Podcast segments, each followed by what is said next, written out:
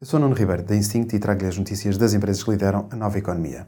Das mais recentes inovações e movimentos estratégicos da Ferrari, Spotify e TikTok. The Big Ones. A Ferrari passou a aceitar pagamentos com criptomoedas no mercado norte-americano. E no próximo ano, a novidade vai estender-se também à Europa. Para já, os pagamentos podem ser feitos com Bitcoin e Ether. O processamento das transações é assegurado pela BitPay e as criptomoedas são instantaneamente transferidas para dólares no momento da compra.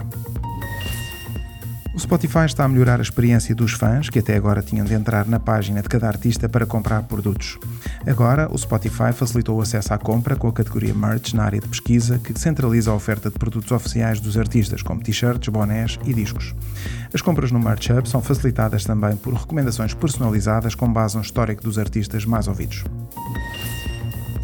Quase um terço da população portuguesa utiliza o TikTok. A aplicação chinesa de vídeos de curta duração anunciou que tem já 3 milhões e 300 mil utilizadores ativos por mês em Portugal. Em todo o mundo, os números são ainda mais impressionantes, com o serviço a ser utilizado todos os meses, à escala global, por 1.700 milhões de pessoas. Super Toast by Instinct.